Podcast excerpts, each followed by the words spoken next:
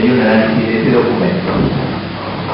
En general, digamos, este documento no se refiere, y lo dice de entrada, a toda posible teología de liberación. O sea, de por sí, la expresión podría ser valedera, esta teología de la liberación, si designase una legítima reflexión teológica sobre el tema de la liberación y de la libertad.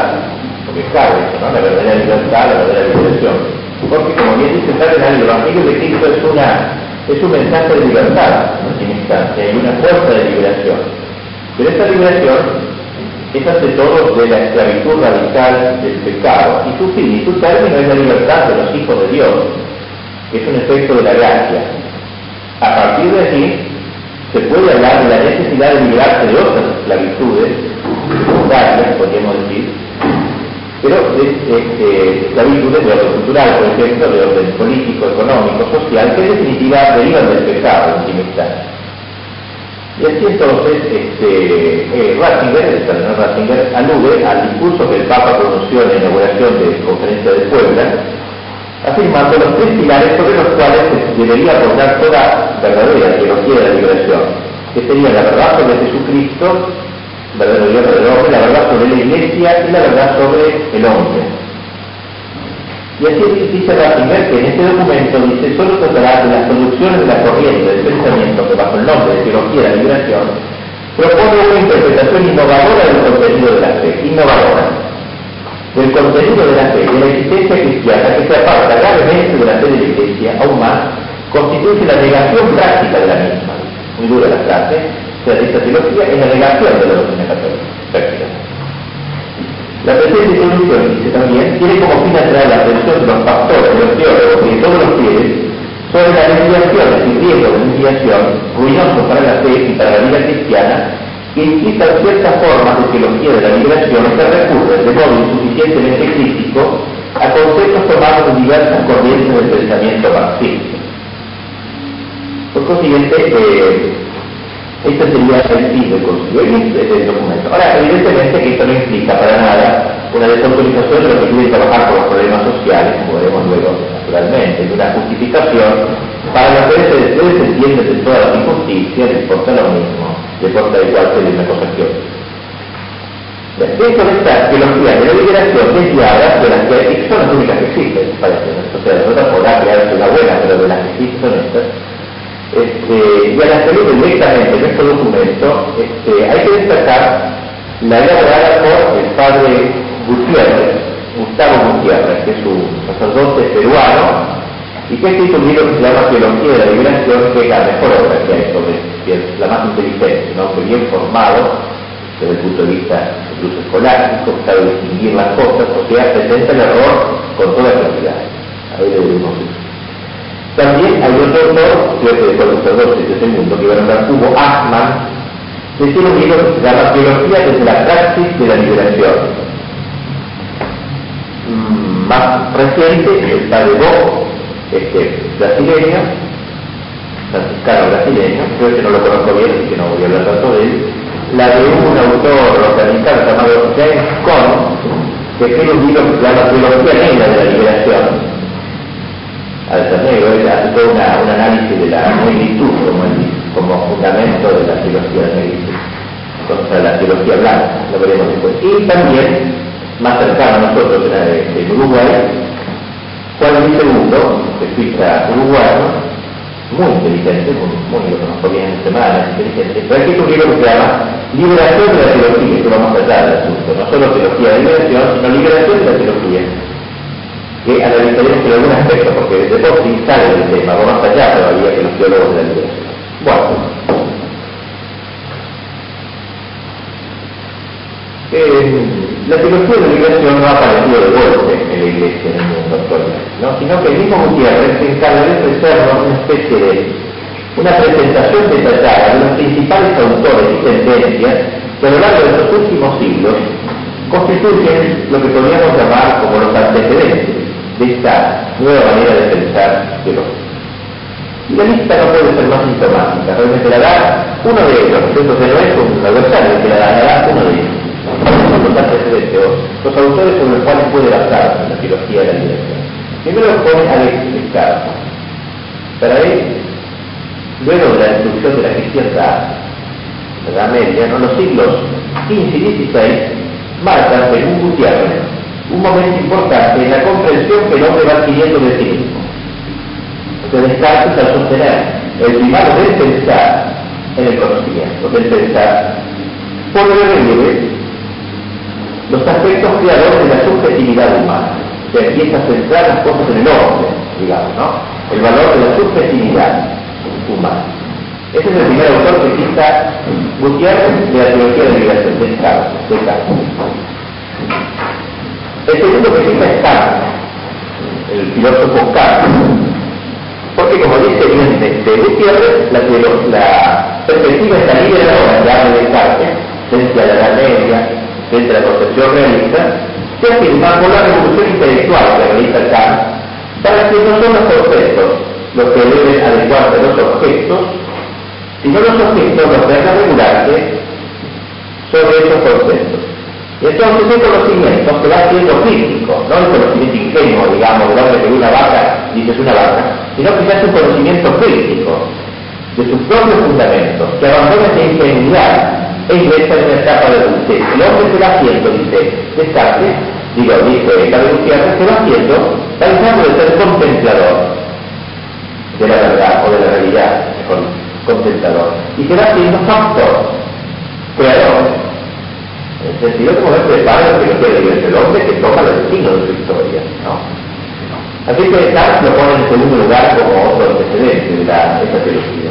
Luego pone a Hegel, a quien la teología de la liberación debe un aporte sustancial, dice, dice aquí, estoy resumiendo, dice Gutiérrez, que es la introducción del tema de la historia, la reflexión filosófica de la historia. Asimismo, la idea de la dialéctica, del conflicto, de, de la lucha, ¿no? Y entonces, a través sobre todo de la dialéctica amo-esclavo, tanto ama Hegel, amo-esclavo, hay una lucha entre el amo y el esclavo que desencadena la historia, eso implica la posibilidad de la liberación paulatina del hombre. Eso es que dicen. Así que sería otro pilar de la teología de la liberación. Se necesitaba ir más allá, dice Gutiérrez. Ese paso lo va a ver más, que el cuarto que cita. Ya que conocer para amar está indisolublemente ligado a transformar el mundo por medio del trabajo. La transformación del mundo. Por el trabajo el hombre irá destrozando el capitalismo para pasar al Estado socialista, que es el único que puede vivir con libertad y con humanidad. Humana. Así que Marx sería un autor importante en este proceso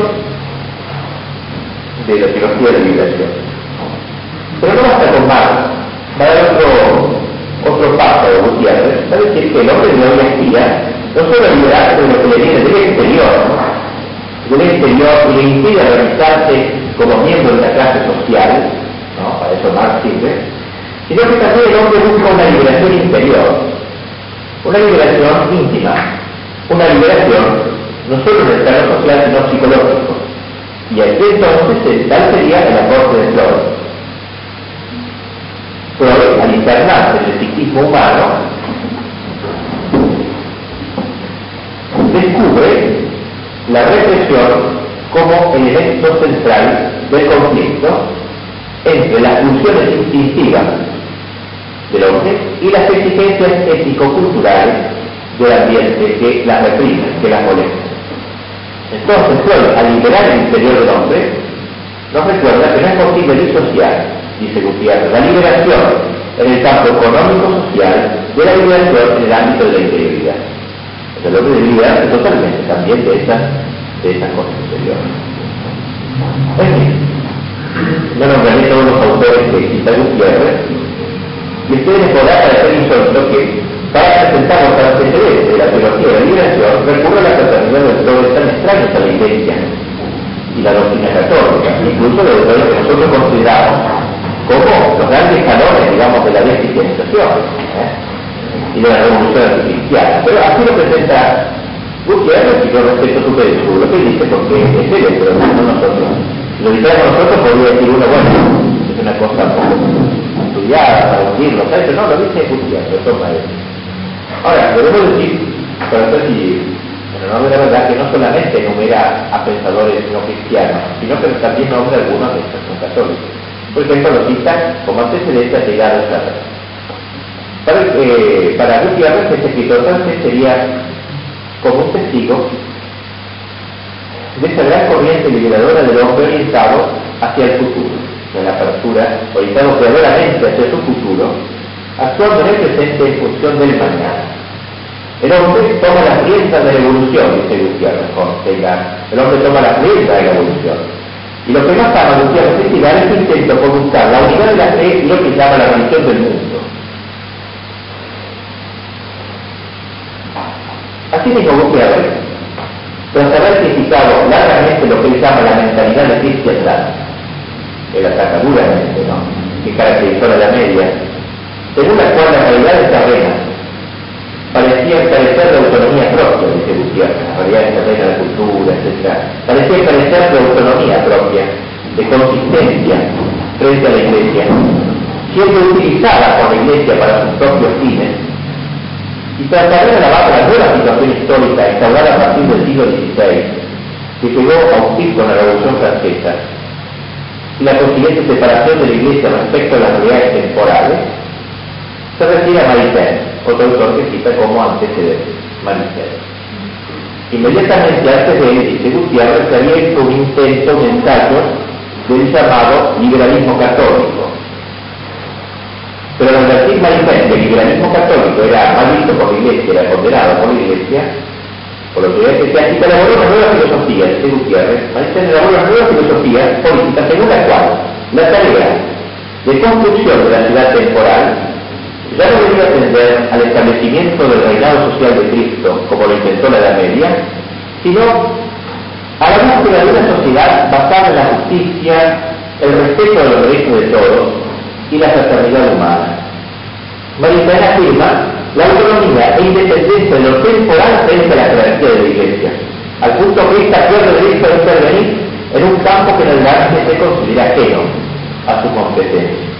Toca al laico, dice Maritain, edificar la nueva cristiandad, como él la llama, nueva, claro, respecto a la medieval, la nueva cristiandad unida, no ya en el mismo credo católico, no en el mismo credo católico, sino donde convivan católicos, protestantes, judíos e incluso marxistas en mucho respeto. La nueva cristiandad. Así le llama Maritain. Para Gutiérrez, esta posición mariteñana si bien es meritoria respecto de la época anterior, del enfoque eh, de, la libertad, digamos, no deja de ser criticable en lo que se refiere a la distinción de plano, por un lado lo temporal, por otro la iglesia, separados.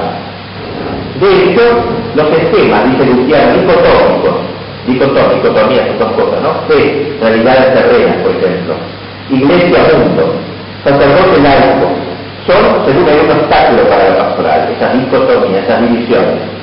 Y así los católicos comprometidos, dice, al tiempo que fueron tomando conciencia de que buena parte de la humanidad vivía en una situación alienante, opresiva, advertían al mismo tiempo que la iglesia estaba ligada al sector opresor, vinculada a las clases explotadoras. Y en tales condiciones no se podía decir honestamente que la iglesia no debía intervenir en lo temporal Mientras tanto el mundo, persigue Gutiérrez, sigue afirmando su independencia, su secularidad, proceso que hoy se llama de secularización o de descendimiento de la tutela religiosa, o también de desacralización. En esta situación las cosas no han cambiado, las cosas han cambiado. Antes la iglesia dice, usaba el mundo, usaba el mundo para sus fines, en la Edad según él. Usaba el mundo para sus fines liquidando lo temporal de esta manera, ¿no? Todo lo demás Hoy, muchos cristianos y no cristianos, dice Gutiérrez, se preguntan si no será conveniente usar el peso social de la Iglesia para acelerar el proceso de transformación de las estructuras sociales. Y entonces se está contaminando en eso. Hay que acabar con las dicotomías. Algunos se preguntan, dice, dice Gutiérrez, si hay que seguir distinguiendo la Iglesia y el mundo, por ejemplo que la iglesia es algo realmente distinto del mundo. Y así nos dijimos, concluye Gutiérrez con la nueva cristiandad. Pero no ya en el sentido de la libertad, sino una especie de cristiandad izquierda, digamos, una cristiandad zurda, podríamos decir, unida no en la que comemos, sino en la misma luz.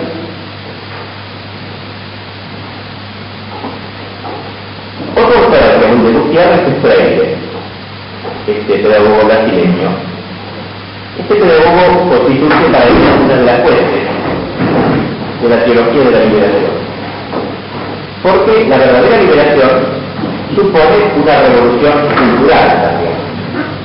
Pues Freire había abordado lo que se llama la pedagogía de los oprimidos, como sabemos, pedagogía de los oprimidos eh, la cual sostiene que hay que hacer una educación liberadora, como el llama, y desalienante, que vaya concientizando al pueblo, de forma que pase de una conciencia ingenua a una conciencia problematizada, a una conciencia crítica.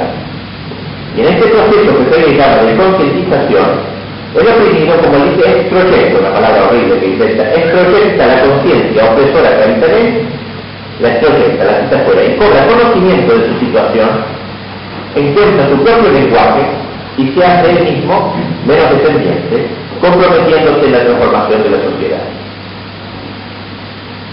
Bien, estas serían entonces los grandes antecedentes de la teología de la liberación. Gutiérrez titula La Iglesia en el proceso de liberación el capítulo que cierra su análisis de las fuentes de esta teología. Aquí destaca cómo los intentos de esta nueva teología han provenido de grupos cristianos comprometidos en la liberación de sus pueblos y que consecuencia, dice, estos grupos de cristianos han estado en conflicto con la jerarquía, la cual los ha obligado a cierta clandestinidad. Eso por otra parte dice ha conducido a unir todos los oprimidos entre sí, cristianos o marxistas, lo que fueran, unirlos entre sí, frente al adversario común. Y este respecto trae Gutiérrez la colación el juicio de Fidel, que Fidel Castro hacía sobre Camilo Torres. Decía Fidel Castro el caso de Camilo Torres demuestra esto, un sacerdote que fue allí a morir con los combatientes por la liberación de sus pueblos. Y por eso constituye todo un símbolo de la unidad revolucionaria de los pueblos de América Latina. Y es como ven ustedes, la teología de la liberación no es un erudito caído del cielo, una cosa que inventó una autora de ahora, ¿eh? una especie de, de, cosa nueva completamente. Especialmente con la ayuda de Gutiérrez hemos expuesto su prehistoria eso debe ser mucho más esto, su larga y secular serie de antecedentes.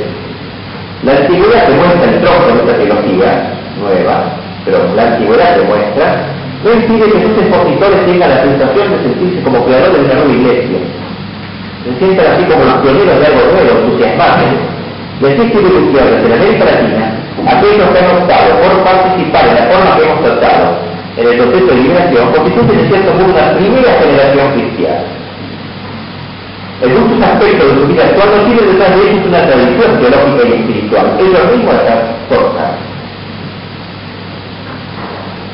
Bueno, esto es el primer punto que podríamos hablar sobre, que podríamos titular los antecedentes, digamos, de la teología de la liberación. Segundo punto que, el que podemos entrar es lo que podríamos llamar la inmanentización del cristianismo, el cristianismo inmanente, el intento de crear un cristianismo dentro del mundo, en el mundo, y para inmanente, quiero decir. El documento de la gráfica, que es el que vamos a ir comentando, enrostra a los teólogos de la liberación el hecho de que van a interpretar el mundo en historia y la historia no lo hagan desde una perspectiva teológica, sino que se refugian en la opción marxista, o lo que ellos llaman el análisis marxista. Su el siguiente, cito el cardenal, una situación intolerable y explosiva existe una acción eficaz que no puede esperar más. O sea, una situación intolerable, existe una acción eficaz. Hasta aquí parece que está bien. Una acción supone un análisis científico de las causas estructurales de la miseria. Todavía va bien. Ahora bien, el marxismo ha puesto a punto los instrumentos de la Basta pues aplicarlos a la situación del tercer mundo y especial de la América Latina. Ese sería el orden. Una situación intolerable, eh, una eficaz, un análisis científico, Marx, que es el único que es un análisis científico. Es cierto, dice Ratzinger, que el conocimiento científico de la situación y de los posibles cambios es el presupuesto adecuado para una acción. Y que el marxismo se presenta efectuar por su condición de científico, que es una palabrita hoy clave, una palabra, digamos así, que es una fascinación casi mística o mística. Pero es verdad poco de científico tiene el análisis marxista, por cierto, con que se quiere solucionar los problemas. Y asimismo, como dice Ratzinger, se impone la crítica previa del marxismo. ¿Eh? Eh, carácter científico respecto a los científicos de comida del marxismo, tanto más cuanto que el pensamiento de Marx constituye una concepción totalizante del mundo. Totalizante, no es una concepción, un análisis preparado de una doctrina, es una, una cosmovisión. Y trae a colación una cita de Pablo Petro que dice, sería ilusorio y peligroso aceptar los elementos del análisis marxista sin reconocer sus relaciones con la ideología, llegando a olvidar el íntimo vínculo que los une radicalmente. Es cierto que coexisten diversas corrientes marxistas hoy, ¿no? que no están vivos con el marxismo, al menos aparentemente, una más dura, otra más mitigada, el eurocomunismo, como fuera, pero mientras sigan siendo marxistas, Ratzinger, continúan sujetas a un cierto número de tesis fundamentales que no son compatibles con la concepción cristiana del hombre y de la sociedad. Tales tesis son, dice el ateísmo, la negación de la persona humana, de su libertad, de sus derechos, Todas ellas están en el centro de la concepción marxista. Más aún, la penal contiene errores que amenazan directamente la verdad de la fe sobre el destino eterno de las personas. De donde concluye que querer integrar en la teología un análisis cuyo criterio de interpretación dependa de esta concepción es encerrarse en una ruinosa contradicción. Así que es fuerte lo que dice Ratzinger sobre la últimamente el marxismo no hablaba con lenguaje tan fuerte. Yo pienso que la afirmar esto Ratzinger vuelve, aunque no sea expresamente, a que esta afirmación de Dios de lo que el comunismo es intrínsecamente perversa. Prácticamente la misma cosa con otras palabras. Digamos que el marxismo es una religión al revés, en realidad. Solo que en vez de considerar este mundo como una época de paso hacia la eternidad, se dice ruinosa, busca que los hombres pongan su tienda definitiva en este mundo anhelando no el paraíso del cielo, sino un paraíso en la tierra. En vez de la gracia, que nosotros los católicos sabemos un don gratuito de Dios, merecedor de la vida eterna, quiere crear el paraíso en la tierra a fuerza de músculos, podríamos decir, sin la gracia, por el solo esfuerzo humano. Y por eso frente a la trascendencia que caracteriza el cristianismo, destaca la inmanencia, es decir, la clausura del hombre en los estrechos confines de este mundo. Inmanencia, manera en latín, permanecer en, quedar en algo, no era el salto, digamos, ¿no? ni prepararse para el. Pues bien, la teología de la liberación, deudora de este análisis marxista, acaba también ella por encerrarse en la inmanencia. Es cierto, en cierto modo se pone en continuidad con aquella actitud de los judíos contemporáneos de Cristo que esperaban una redención material puramente, puramente temporal, reductible a este mundo, es una judaización de cristianismo. Como bien dice Ratzinger, la teología de la liberación se sitúa en la perspectiva de un mesianismo temporal, el cual es una de las expresiones más radicales de la secularización del reino de Dios y de su absorción en la inmanencia de la historia humana. De ahí la importancia que esta teología atribuye a la historia profana, con total olvido de lo que sería la historia salvífica, o mejor no distinguiéndola, hay que evitar los otros La historia humana es la historia salvífica, prácticamente. Como dice el mismo Ratzinger, la historia llega a ser en hecho es una noción central. Se afirmará que Dios se hace historia. Eh, no que la historia se ordena a Dios. Dios se hace historia, en la cual no se distingue entre historia de salvación e historia profana. Mantener tal distinción debe caer en el dualismo. Semejantes afirmaciones reflejan un inmanentismo historicista, y por eso se tiende a identificar el reino de Dios y su devenir con el movimiento de liberación humana y hacer de la historia misma el sujeto de su propio desarrollo como proceso de autorredención del hombre a través de la lucha de clase. Esta identificación está en oposición clara con la fe de Dios. Así entonces, estos teólogos confunden la redención con la liberación de las esclavitudes humanas.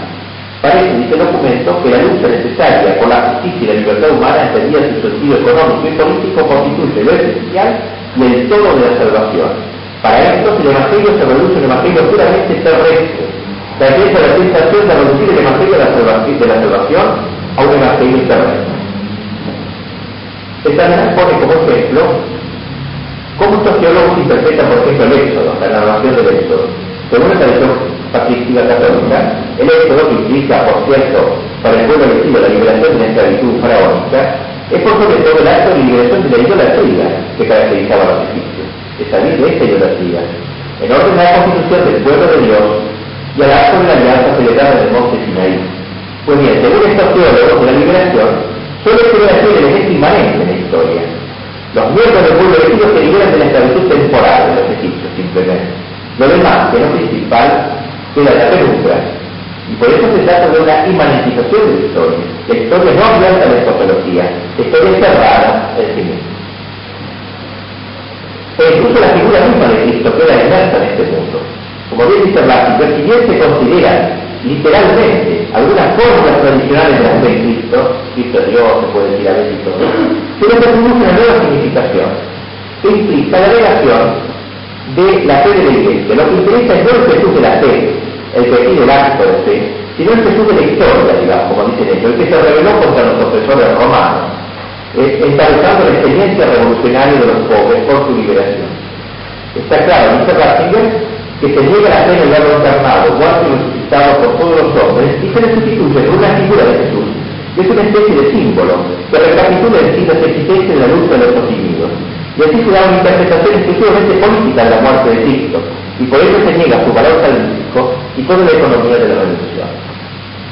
Esto sería lo que hemos llamado inmanentización del cristianismo, el segundo tema que es el El tercer punto que Creo que podríamos llamar la horizontalización de las virtudes teologales.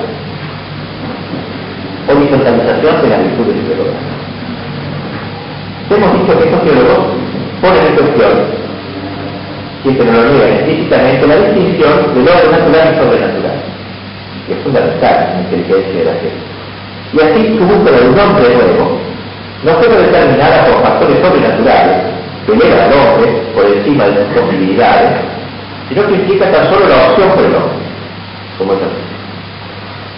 Vimos cómo esta negación de todo el organismo lo llevaba a afirmar la existencia de una sola historia, la propaganda. Porque en un campo donde la investigación de estos teólogos se extiende con predilección, es el que corresponde a lo que la teología de la iglesia llama las virtudes teologales, la fe, la esperanza y la caridad. Se llama, como saben ustedes, teologales porque provienen de Dios y tienen por objeto a Dios. O sea, el proviene del fin es Dios. Dios me da la fe, por la cual creo en Dios. Dios me da la esperanza, por la cual creo en Dios. Dios me da la caridad, por la cual amo a Dios, y en los demás en Dios. Aunque sea los demás, es en Dios, en última O sea, lo que caracteriza la virtud lugar que proviene de Dios y da Dios. O sea, las otras virtudes no. Por ejemplo, la humildad, la virtud moral, puede provenir del hombre, del cuerpo humano. Fíjate. Este, la estudiosidad es una virtud que tenían los paganos, el amor al estudio. En cambio, las virtudes teologales son dones gratuitos, no nos puedo creer por fuerza del músculo del. ¿no? Este, sino que viene de Dios y van a Dios. Pues bien, para estos teólogos, la fe, la esperanza y la caridad reciben un nuevo contenido, y como lo llama Ratzinger, la fe pasa a ser fidelidad a la historia. Dice, la esperanza pasa a ser confianza en el futuro. Y la caridad pasa a ser opción por los pobres. Y vamos ahora entonces a determinar las y explicar un poquito lo que es. En la fe horizontalizada la fe horizontalizada, la fe viene de Dios, vertical, la horizontaliza. Afirma un teólogo de estos, se comillas teólogo, pero que se llama Arman, que la fundamental de la fe es el de la praxis histórica. O sea, aquí es el tema de la verdad, la praxis. El cristiano dice esa fe que realmente elimina toda fe en Dios histórico para tomar el estudio al próximo como punto originario de su experiencia de Dios. O sea, no interesa tanto el Cristo de antes, digamos, el Dios trascendente, más que el Dios en sí mismo, la fe que orienta lo histórico, mejor que hace historia la fe, prácticamente. Como dice Ratzinger, algunos llegan hasta el límite de definir la fe como fidelidad de la historia, lo cual significa fidelidad comprometida en una práctica política. Eso es la fe. Comprometerse en la práctica. Nosotros decimos que la práctica es la consecuencia de la fe. Si queremos usar la palabra práctica, es horrible, la palabra de marxismo. Pero digamos así, ya hablemos de lenguaje. La práctica es consecuencia de la fe. Tengo fe católica, obro como católico, la fe, el operar y el ser, como dice los romanos. También por eso que luego las cosas nos revelan. La fe es una consecuencia de la fe. Esta fe para que digamos, es una consecuencia de la fe. Según la práctica, la paternidad marxista de esta idea. En la lógica del pensamiento marxista, dice el análisis, no es separable de la práctica y de la concepción de la historia a la cual está unida esta práctica. El análisis es así un instrumento de crítica, y la crítica no más que un momento del combate revolucionario. Este combate es el de la clase de proletariado y el destino de su misión histórica. En consecuencia, solo quien participa en este combate puede hacer un análisis correcto. El primero participo de combate, luego descubro la verdad y la fe. Bueno, se subvierte en este modo la verdad. Se pretende que solo verdad en por la praxis partidaria. Las praxis son praxis y verdad partidarias, ya que la estructura fundamental de la historia está marcada por la lucha de clases. Y la verdad, como dice Ratzinger, es para ellos verdad de clase. ¿Verdad de clase? No hay verdad sino en el combate de la clase revolucionaria. Por tanto, la verdad no es algo que nos supera, no es algo lo cual nos abrimos, no es algo lo cual contemplamos, como dice la teología tradicional y la filosofía natural, sino que debe ser. El flujo hegeliano, kantiano, que decía Gutiérrez, que bien lo decía, debe ser hecha, fabricada por nosotros. Y solo entrando en este proceso de la lucha de clases, hacemos la verdad. Hay que hacer la verdad, no contestarla. Hacer la verdad, y esto es actuar científicamente los teólogos de la liberación tuvieron sí mismo el concepto de teología. La teología sino, según la interpretación clásica, la fe que busca su inteligencia, muchísima expresión, pero no sé, la fe que busca su inteligencia, una mayor penetración. Pues bien, estos teólogos juzgan que una concepción semejante la teología implica una tradición de la verdad, como se la entiende. En vez de partir de la única fuente legítima para eso que la lucha partidaria, la teología tradicional parte de fuentes extrañas a la historia liberadora, por ejemplo la escritura, por ejemplo los padres de la iglesia, por ejemplo es decir, que de cosas que nada tienen que ver con la historia que ahora tenemos entre manos. De modo, como de este modo se va haciendo los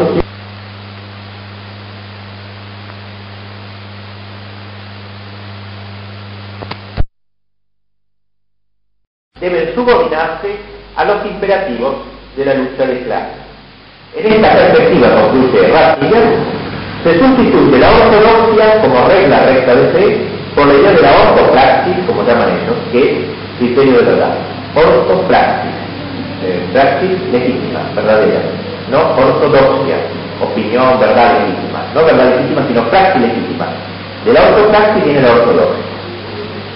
Pensar el segundo, al que cité al comienzo, es el autor de un libro que se llama, dice liberación, liberación de la teología. Él va más allá que estos teólogos, diciendo que no solo hay que hacer una teología de la liberación, sino que hay que realizar una liberación de la teología. De ahí el nombre de su libro. Según él, la fe tiene un carácter relativo, que digo que un puede decir esto, la fe es relativa. Ya que depende de distintos contextos, por eso hay unos protestantes, de católicos, depende de distintos contextos, es algo relativo la fe. Y no tenemos criterios absolutos, dice, para entender la verdad de la fe. En cambio, lo absoluto, lo único absoluto es el proceso liberador. El concreto proceso histórico. Por tanto, no se trata de reducir el Evangelio los remedios para el mundo, sino de inversa. Los cristianos no tienen que completar la práctica social comenzando el Evangelio, sino allá la significación histórica del Evangelio partiendo de la práctica social. Lo que hay que cambiar, pues, concluye este autor, este teólogo uruguayo, es el concepto mismo de Dios, nada menos, de pecado, de sacramento, es decir, rehacer la teología, la palabra liberación de la teología, hay que liberarse, de pertenencia incluso a la iglesia, correspondiente, dice, a una iglesia centrada en la búsqueda de la salvación ultraterrena. Y en ese sentido hay que ir más allá que los teólogos de la liberación, hay que corregir el credo, el cual no es sino una superestructura, la palabra la usa él, que dice. Otro autor, James Cone, al que cité, este norteamericano, que escribió este libro bajo el nombre de Teología Negra de la Liberación, dice que el impulso interior de los oprimidos hacia su liberación no solo armoniza con el Evangelio, sino que es el Evangelio. El adversario dice que una teología sin color, una teología morfa, ni blanca ni negra, sin color. Es el opresor que no se interesa por el dolor del oprimido, por eso no le interesó la, la negritud, como él dice. Hay pues que poner la teología al servicio de la comunidad negra. Para ser cristiano escribe, la teología blanca debería dejar de ser teología blanca y transformarse en teología negra. Renegando de la blancura, disparate, no sé cómo no se puede decir, como forma adecuada del existir humano, y afirmando la negritud como la intención de Dios para la humanidad. La negritud entonces sería una categoría verdaderamente un punto de, vista para el de la fe, estamos hablando de la fe. ¿Cómo empieza? Pues no con la escritura, sino con la experiencia negra, la historia negra y la cultura negra, lo cual nos lleva a una nueva interpretación de la escritura. A partir de lo mismo vamos a reinterpretar el éxodo, el génesis. No desde éxodo vamos a ver qué decimos a los negros, sino al Bueno, esto es lo que podemos decir la fe entonces horizontalizada. Segundo aspecto, la esperanza horizontalizada. ¿Cómo, cómo horizontaliza esta virtud hermosa? La más humilde de las tres, como decía Feliz, la hermanita menor, que va tomada de la mano de la fe y de la caridad, pero tan hermosa virtud de esta esperanza de Dios, esperanza de la salvación. Digamos que así como la fe de estos teólogos, en vez de recaer en Dios como su objeto propio, recae en en el hombre, en la historia, y así, así la esperanza, en vez de recaer en Dios como en su objeto propio, que sería esperar a Dios de, a Dios, de Dios ¿eh? esperar a Dios de Dios, que Dios me dé, que me dé, podríamos decir, recae en el futuro liberador, en una esperanza camino hacia una utopía parecida al paraíso en la tierra con que sueña el marxismo. Un concepto tal de esperanza lleva como visto una inversión de los símbolos bíblicos, así como una relectura política de la escritura. Donde dice se redención, esperanza mesiánica, escatológica, estos diálogos de liberación de las esclavitudes temporales. Así como insinuamos antes, y como recuerda ahora Ratzinger, en lugar de ver con San en el Éxodo una figura del bautismo, se llega al límite de hacer un símbolo de la liberación política del pueblo. Asimismo propone una relectura política de Magnífica. La Virgen también la mete en el proceso de la liberación. Ella es liberadora, sobre todo cuando dijo su casa revolucionaria en el Magnífica, derribó a los potentes, a los poderosos del trono y exaltó a los humildes, estaba incitando a la rebelión. Y así entonces el hecho de esto bajo el camino económico-político, socioeconómico. Es cierto que la esperanza cristiana, católica, verdadera, tiene consecuencias en el orden sociopolítico, eso es cierto. Pero el error, como bien nota Ratzinger, está en hacer de esta dimensión la dimensión principal y exclusiva que conduce a una lectura reductora de la escritura. A propósito de esto, no deja de ser cómica la interpretación que una aprendiz de teólogo vernáculo que hay aquí en Argentina, en Buenos Aires, se llama Guillermo Ramos, escrito. Escribió un libro increíble que hace efecto de también para la hilaridad y el que podemos comentar, por otro motivo no puede tener. Un comentario que hace la parábola del hijo pródigo. Hasta ahora entendíamos que el hijo pródigo no era, no era bueno, ¿no? Sino que se olvidó de la casa, era el símbolo del pecado precisamente, y que el, padre era bueno y el hermano se quedó tenía su defecto, pero era poco mejor que después. Pero ahora vamos a ver qué dice este señor. El hijo menor dice, mediante el ejercicio de su libertad, reclama, pide y obtiene justicia, aparte de herencia, ¿eh? porque la propiedad no pertenecía enteramente al padre, sino a cada uno en proporción. Y por eso es figura del hombre en liberación, de la sangre joven, de los humildes y los hambrientos, del pueblo de los oprimidos que rompe la relación de dominio del padre y de la seguridad del hermano mayor. Se rompe la seguridad de su hermano y, la relación de dominio con el padre. Él entonces es el hombre que busca quitarse su hambre, pero que no sé cómo explica porque el evangelio acaba diciendo que se moría de hambre, con los. Bueno.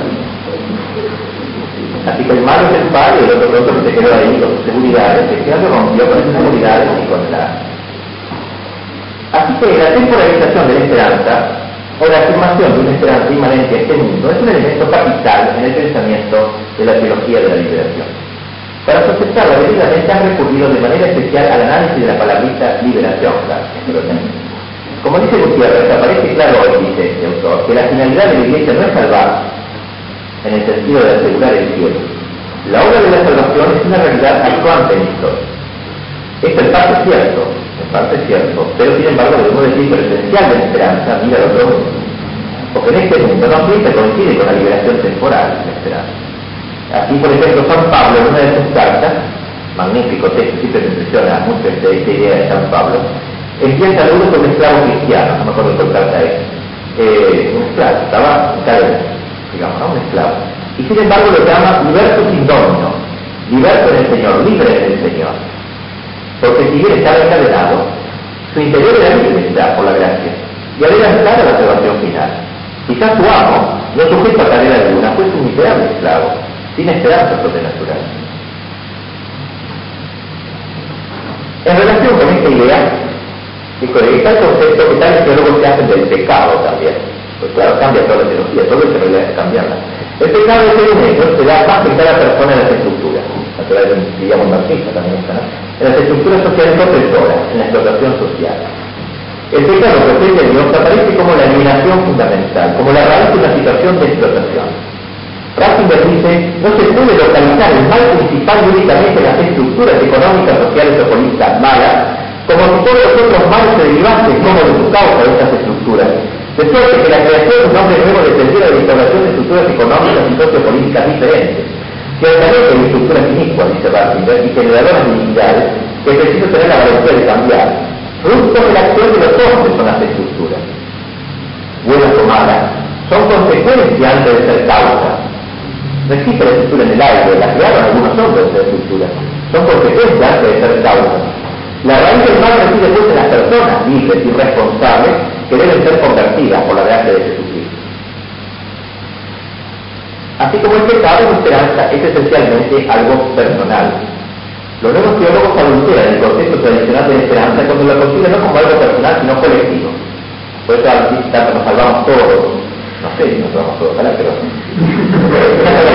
bueno, como los artistas, que esperan para un futuro indeterminado, ¿no? aunque en el ente tanto deban morir sin salvación, generaciones y generaciones, en aras del capitalismo y de la lucha de clase, me interesa. Eh, hay un futuro allí, mítico, utópico, en el cual ya no va a haber más.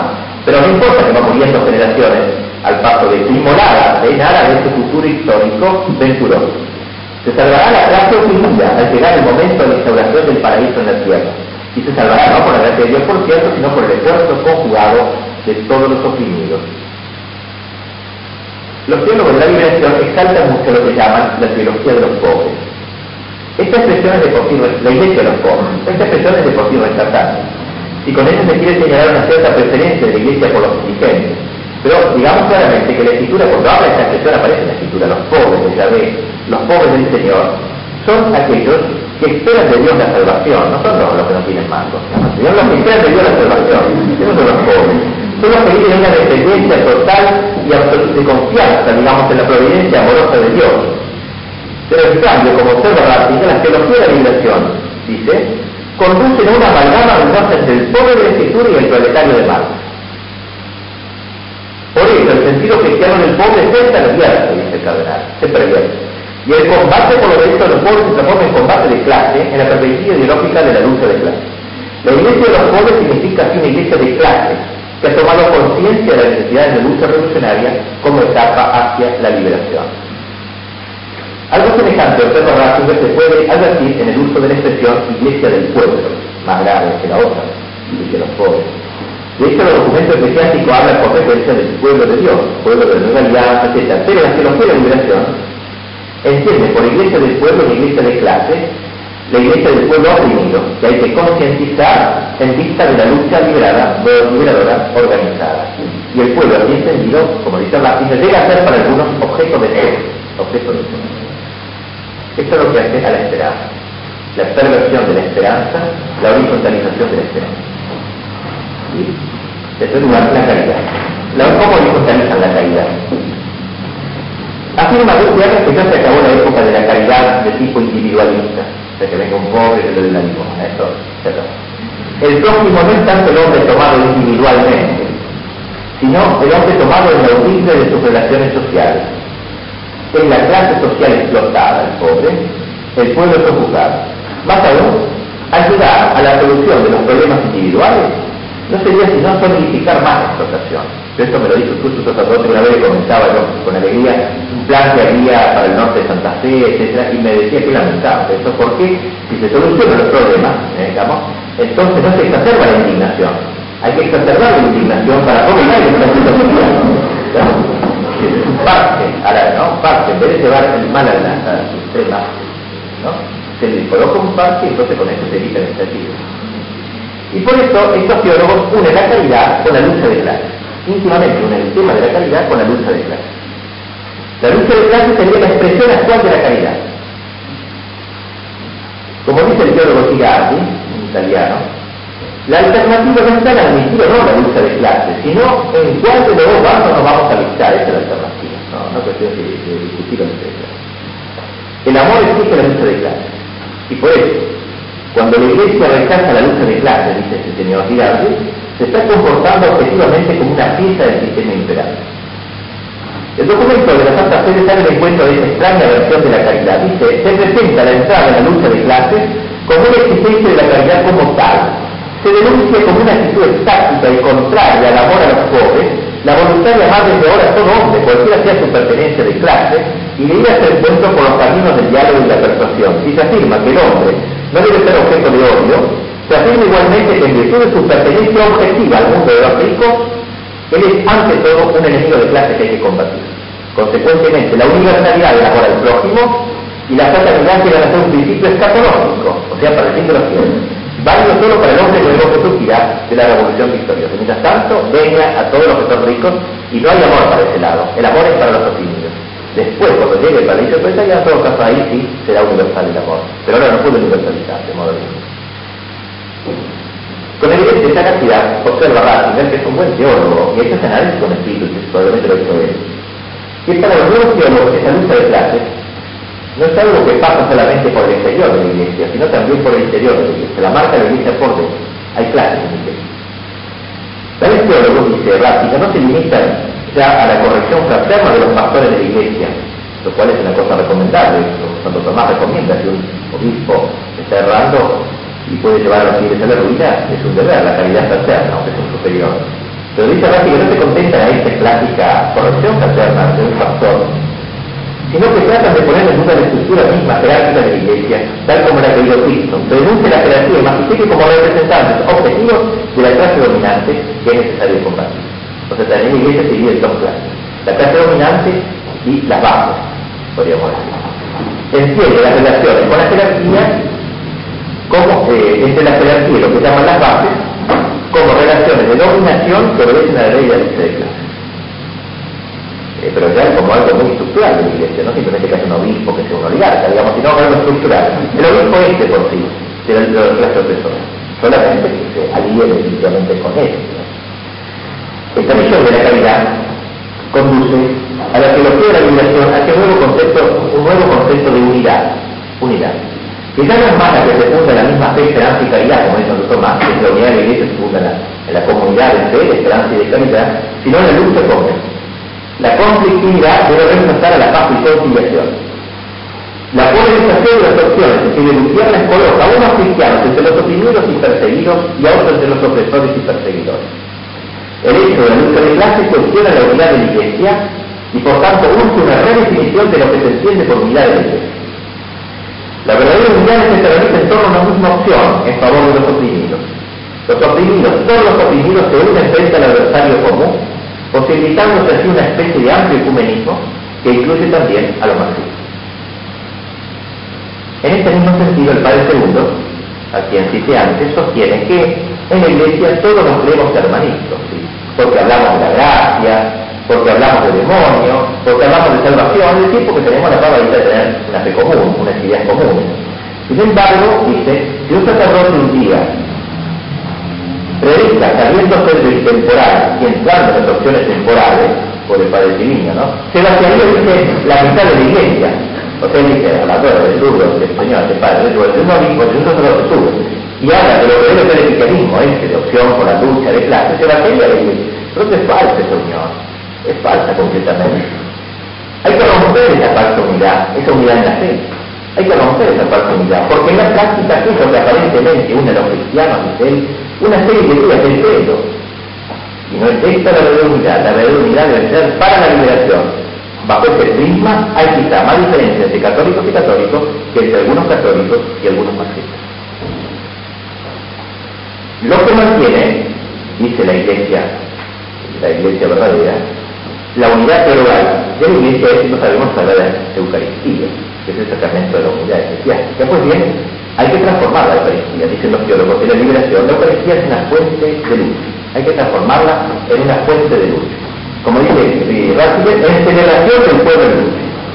En la celebración del pueblo en luz. Esa es la Eucaristía. Se niega, dice Ratzinger, que tenga todavía sentido la participación en la misma mesa eucarística de cristianos que por otra parte pertenecen a clases opuestas que como un rito le invoque, eso no puede ser. Rápido y tajante, la Eucaristía también comprendida en su verdad de presencia sacramental del sacrificio reconciliador y como el don del cuerpo y la sangre de Cristo, se convierte en celebración del pueblo penúltimo. En consecuencia, se niega radicalmente la unidad de la Iglesia, la unidad, la reconciliación, la comunión en el amor, ya no se consigue como don que recibimos de Cristo. La clase histórica de los pobres es la que construye la unidad a través de su lucha. La lucha de clases es el camino para esta unidad, la Eucaristía llega a ser así, Eucaristía de clases dice fuerte expresión. Segundo, y esto también trae cierta hilaridad a esta exposición, propone algunas maneras de traducir, dice, en compromiso histórico, las palabras que rodean los sacramentos. O sea, dice, hay que convertir los sacramentos, cambiarlos y hacerlos fuente de luz. ¿Cómo hacemos? Dice, dice, y pone este texto gracioso. Dice, por ejemplo, lo voy a leer para que no creo que está ciego. Cuando se bautiza un niño, escribe, el ritual recibe unas oraciones para estar el demonio de la criatura profesor sí.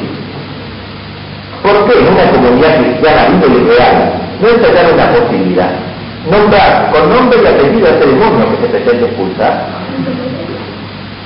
¿Por qué no? Si se trata de un demonio histórico y una fuerza que lucha históricamente hoy aquí con la fuerza del amor que Cristo trae, si se trata de una criatura pobre, por ejemplo, ¿por qué no decir, ¿sabes tú inmundo del capitalismo de ese niño?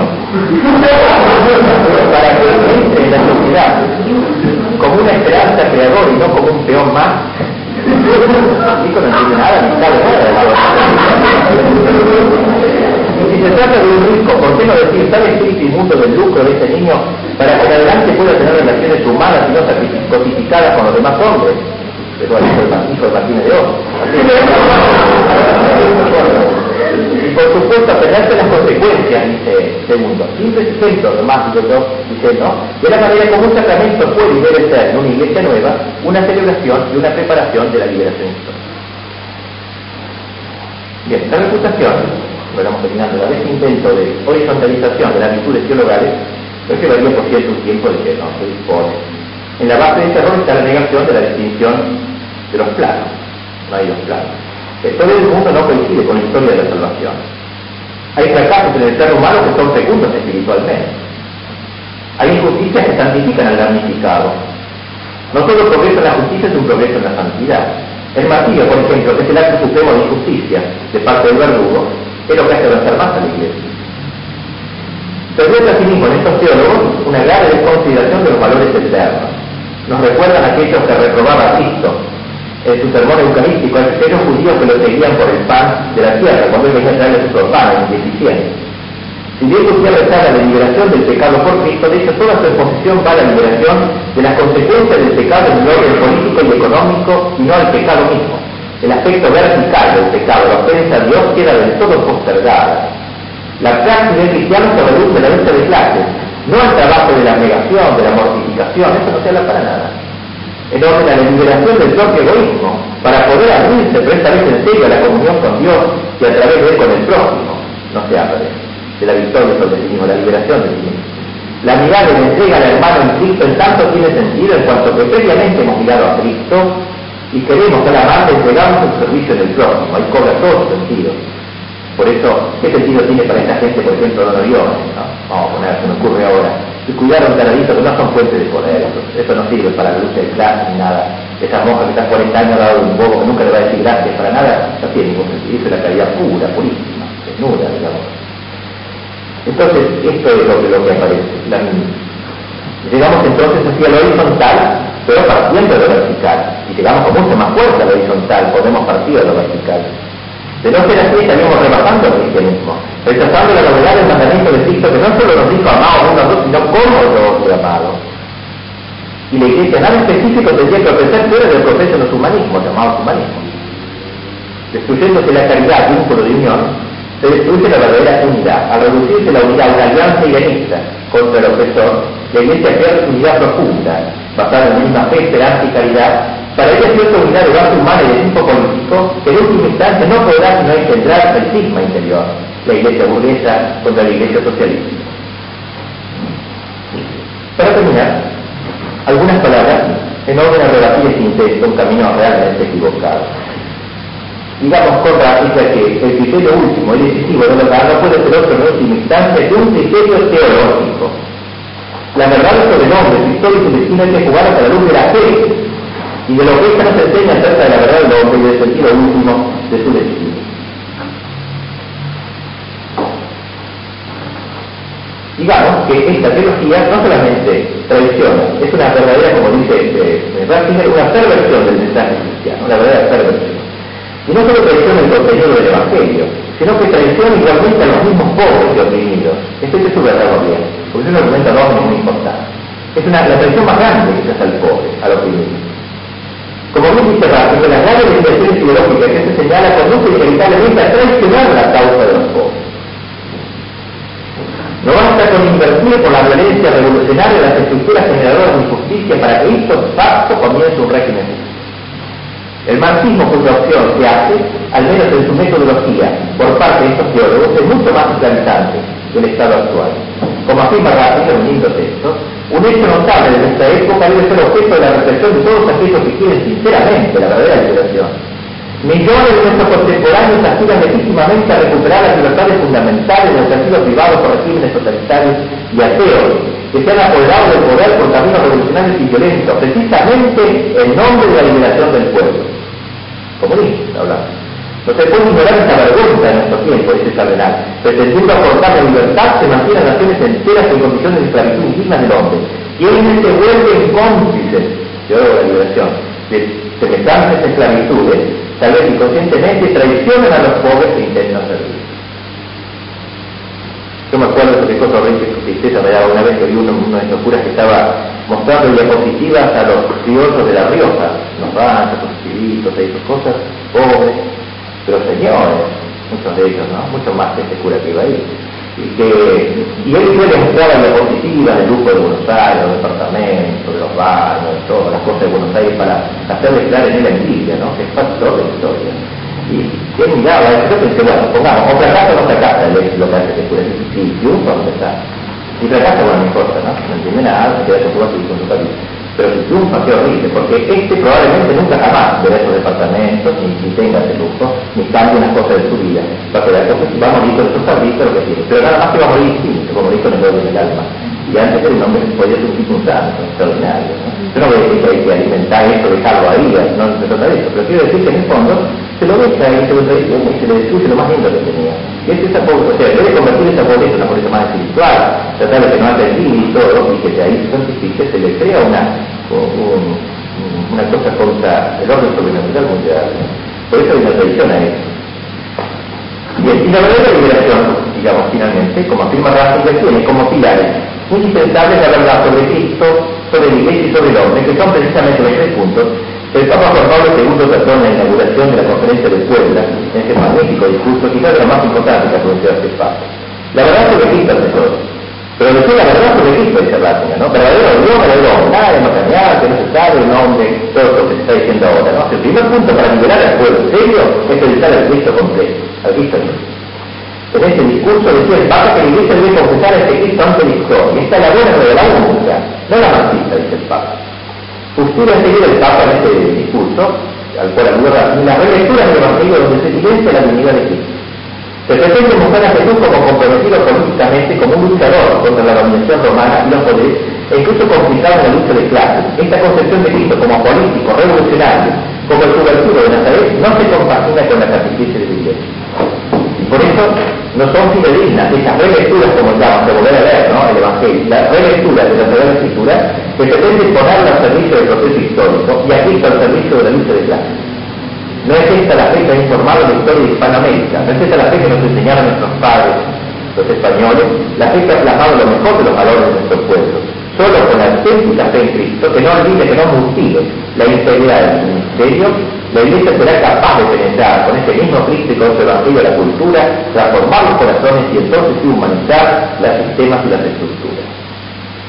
En segundo lugar, la verdad sobre la Iglesia. Misterio divino humano también, que es el cuerpo de Cristo y por tanto participa del misterio divino humano de Cristo. En las afirmaciones de los teólogos de la liberación hemos advertido cierta depreciación de la Iglesia en todas las corrientes presuntamente liberadoras, aunque estas fueran extraeclesiales o incluso antieclesiales. En todo caso, la iglesia no sería una fuerza de choque, sino que sería un, no sería sino una fuerza de choque, parece, un complemento al intento liberador, como llaman algunos, una especie de suplemento de alma a la revolución, sería la iglesia, no más. El Papa advierte contra esta grave reducción. No hay garantía de una acción evangelizadora auténtica, sino una eclesiología bien fundada. Esto no implica, sin embargo, que la Iglesia solo debe interesarse en las cosas que se refieren al campo estrictamente religioso, al hacerse presente también en las cosas que hacen el ámbito temporal, pero en la línea de su misión, que aun siendo de carácter religioso y no social o político, no puede menos defender al hombre en la integridad de su ser. Y finalmente la verdad sobre el hombre. La obra de Cristo y la acción de la Iglesia se dirigen al hombre, no naturalmente para quedarse de él, sino para elevarlo, para conducirlo a Dios. Sin embargo, tanto Padre Dios, que así como hay una distorsión en el modo de entender a Cristo y en el modo de entender a la Iglesia, así la hay con respecto al hombre. Dice el Papa esta frase, ¿no? Quizás una de las más vistosas debilidades de la civilización actual sea una inadecuada visión del hombre.